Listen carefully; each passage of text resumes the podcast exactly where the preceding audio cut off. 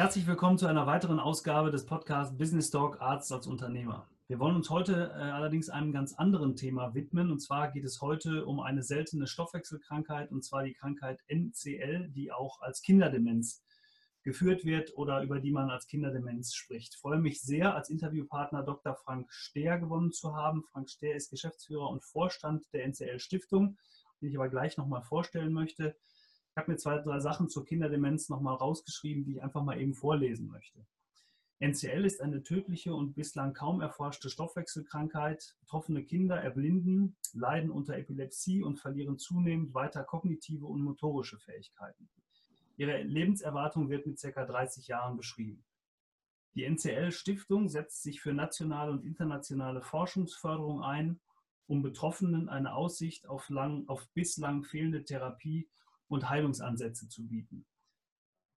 Ich muss da einmal quer durchatmen, ähm, weil es natürlich ein Thema ist, über das man nicht so gerne spricht, aber ich glaube, es ist ganz, ganz wichtig, dass wir das mal in die Öffentlichkeit tragen und dass wir vor allen Dingen informieren und aufklären. Und deshalb nochmal herzlich willkommen, Frank Stehr in Hamburg, bei schönstem Hamburger Wetter, wie er mir gerade gesagt hat. Ähm, ist er, steht er uns zur Verfügung. Wir machen schon die zweite Aufnahme. Er steht uns schon zum zweiten Mal zur Verfügung, weil es technische Probleme gab. Ich hoffe, wir kriegen es hin. Also Frank, herzlich willkommen nochmal schön, dass du dir die Zeit nimmst. Ja, vielen, vielen Dank für die Einladung. Ich hoffe auch, es sind nicht jetzt aller guten Dinge drei, dass wir es jetzt beim zweiten Anlauf schaffen. Genau. genau. Er möchte ähm, Frank Stehr kurz vorstellen. Er ist 1971 in Hamburg geboren, hat dann 1972 ähm, Abitur gemacht, ebenfalls in Hamburg, wenn ich das hier richtig interpretiere. 1999 ähm, oder bis 1999 hat er Molekularbiologie studiert, ist also Diplom-Biochemiker und hat dann 2003 ebenfalls in Hamburg seine Dissertation erfolgreich abgeschlossen. Viele, viele ähm, andere Stationen und Wege, Veröffentlichungen in der Zwischenzeit ähm, ja, herausgebracht und heute, ne, er war erst Forschungsleiter, genau im Jahre 2000 2003 bis 2013 bei der NCL Stiftung und er ist jetzt seit 2013 äh, Geschäftsführer und im Vorstand und kann uns also heute über diese Krankheit informieren und uns aufklären. Und ähm, wir steigen einfach mal ein, bevor wir in die Krankheit gehen, vielleicht nochmal zwei Sätze zu Frank Stehr persönlich. Ähm, was macht Frank Stehr beruflich und ähm, ja, auch ein bisschen privat?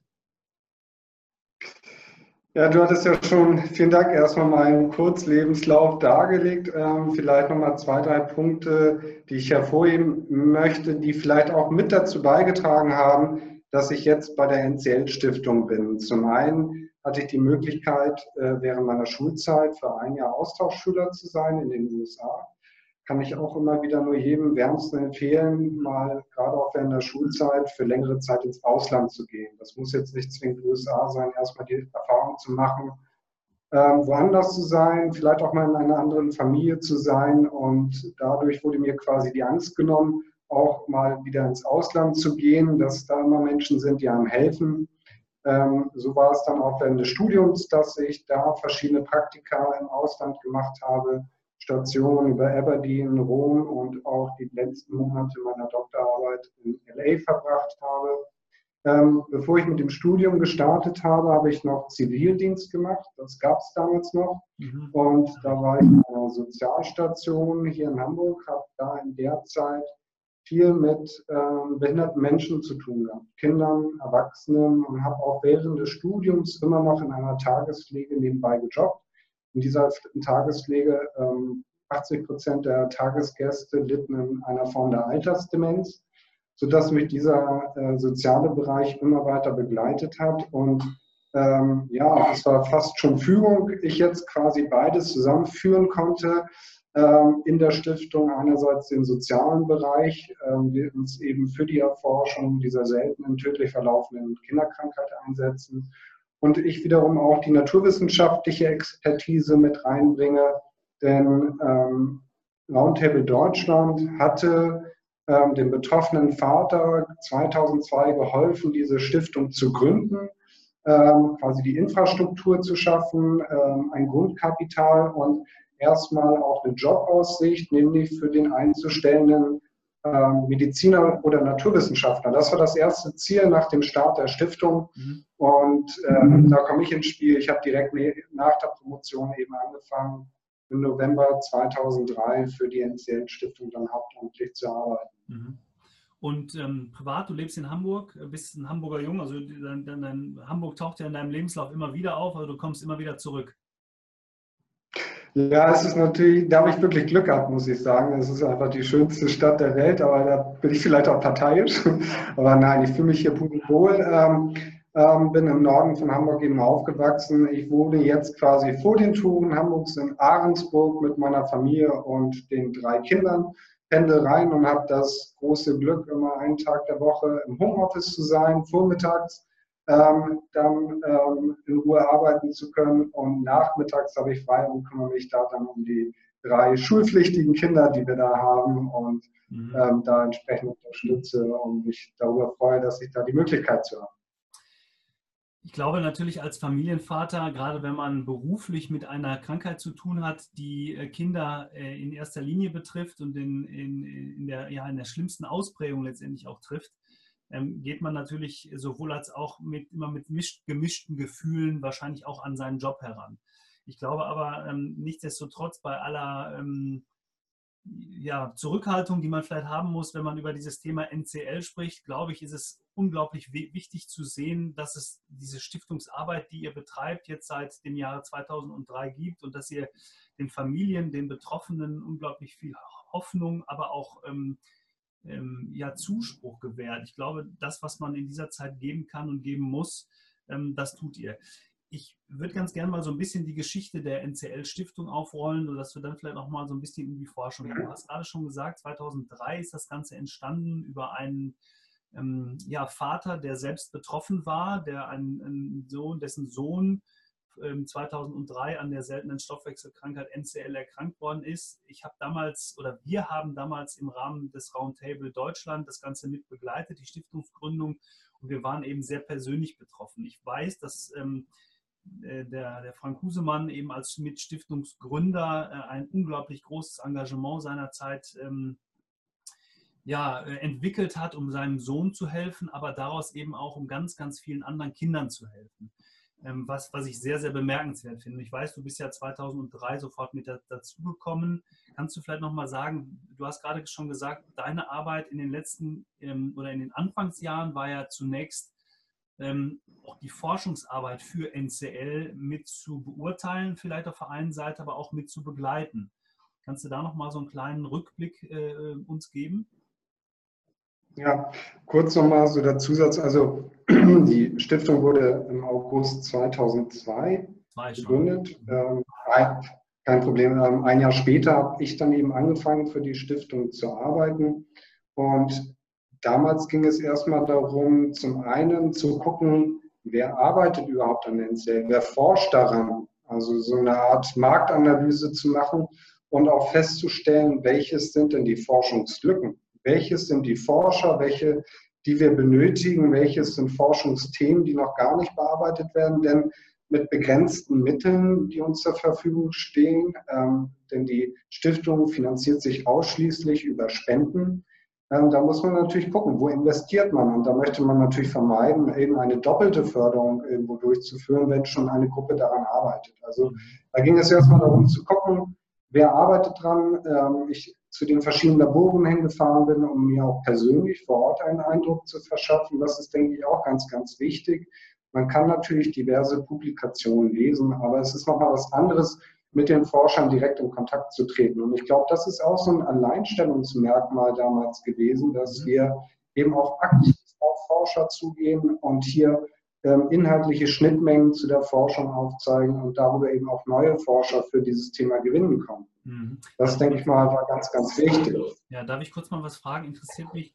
Das ist ja. eine, eine, eine, schwierige Position. Also in dem Moment, wenn niemand forscht, ähm, ist man ja letztendlich froh, wenn jemand forscht. Und egal, wer zunächst forscht. Jetzt gibt es aber sicherlich auch qualitative Unterschiede innerhalb einer Forschung.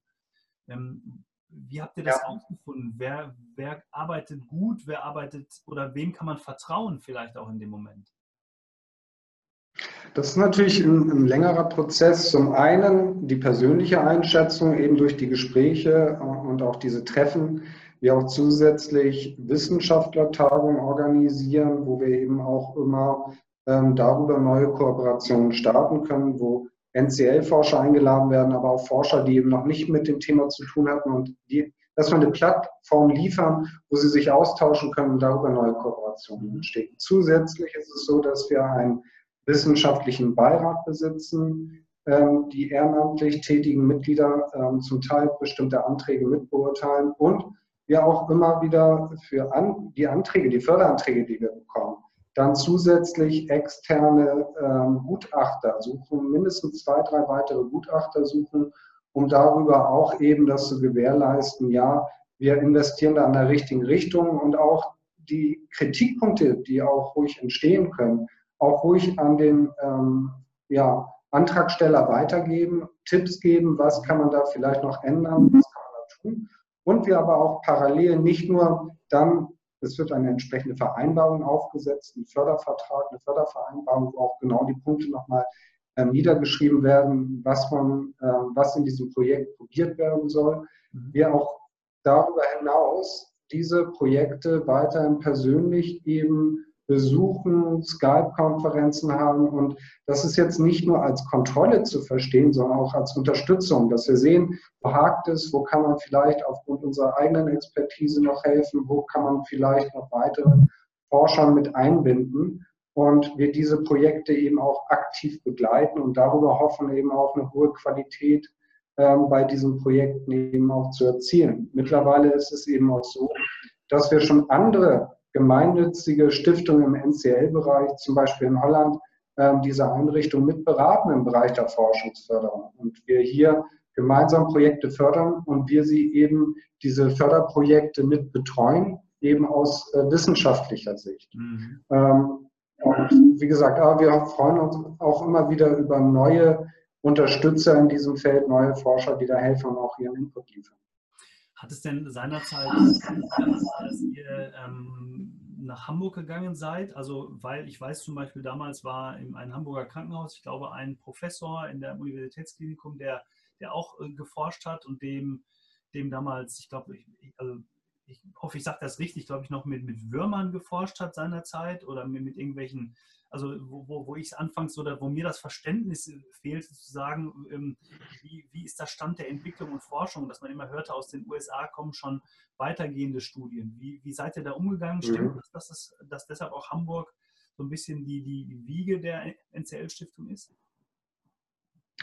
Ähm, als die Stiftung, ähm, ja, einerseits war die Stiftungsgründung, aber dann war eben die Frage, genau die, ähm, dann gestellt wurde, wo soll sie dann auch ihren Sitz dann endgültig haben. Und es standen damals mehrere Städte zur Diskussion, also auch unter anderem München, Frankfurt, Leipzig, aufgrund verschiedener äh, Überlegungen. Und äh, glücklicherweise wurde dann Hamburg ausgewählt.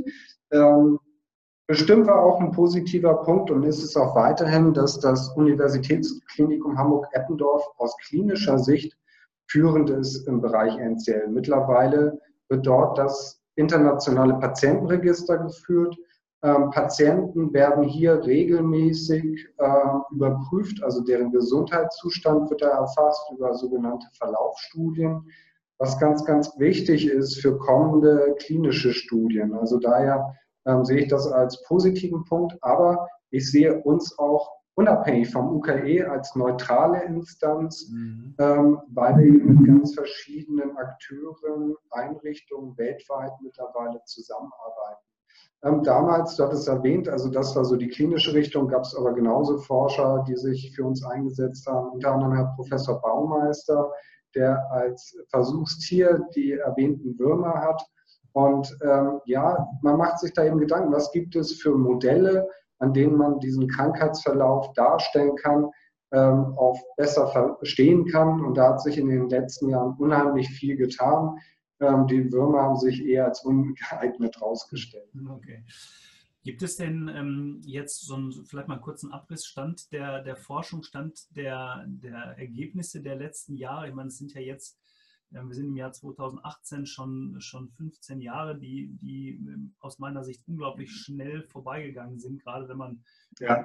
ähm, ähm wie viel geforscht worden ist. Kannst du so einen Abriss nochmal kurz geben, wo, wo, welche, welche Formen der NCL sind bekannt und, und wo, wo steht ihr da gerade?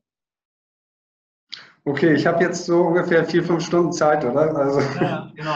15 Jahre mal kurz zusammenzufassen. Ich versuche es mal. Also zum einen hat sich im Bereich der Diagnostik einiges schon getan. Also ähm, es ist eben ein Schwerpunkt der Stiftung auch, ja, Kinderärzte, Augenärzte zu informieren, um diese Rate an Fehldiagnosen zu reduzieren. Und es hat sich im Bereich der Sequenzierung sehr viel gerade in den letzten Jahren getan, unter, um ein Schlagwort zu nennen, das Exome Sequencing.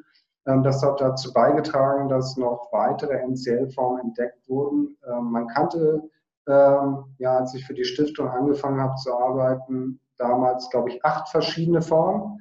Mittlerweile ist man bei 13 angelangt. Es gibt 13 verschiedene bekannte NCL-Formen, die werden, äh, sind alle monogenetisch bedingt. Das heißt, es ist immer wieder ein anderes Gen betroffen. Diese Krankheiten werden autosomal rezessiv vererbt. Das heißt, die Eltern sind Träger dieser Krankheit, aber es kommt nicht zum Ausbruch der Krankheit rein. Mhm. Also daher hat sich jetzt erstmal da auf jeden Fall einiges getan und was eben auch spannend ist, dass sich bei einzelnen Genen auch gezeigt hat ähm, und einzelnen NCL-Formen, dass es ganz klare Überschneidungen gibt zu häufig vorkommenden Krankheiten. Früher haben wir das schon propagiert und gesagt, ja, NCL ist eine seltene Krankheit mit 700 bekannten Fällen in Deutschland, weltweit 70.000.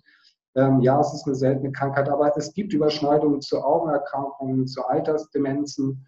Und ähm, es hat sich zum Beispiel auch ähm, bewahrheitet, äh, kann entsprechend belegt werden. Unter anderem, um ein Beispiel zu nennen, es gibt die sogenannte CN11-Form. Da ist es so, wenn das eine Allel von ähm, CN11 zu, betroffen ist, kommt es zu einer ähm, Altersdemenz, zu einer frontotemporalen Demenz. Wenn beide Allele betroffen sind, dann kommt es zu einer NCL.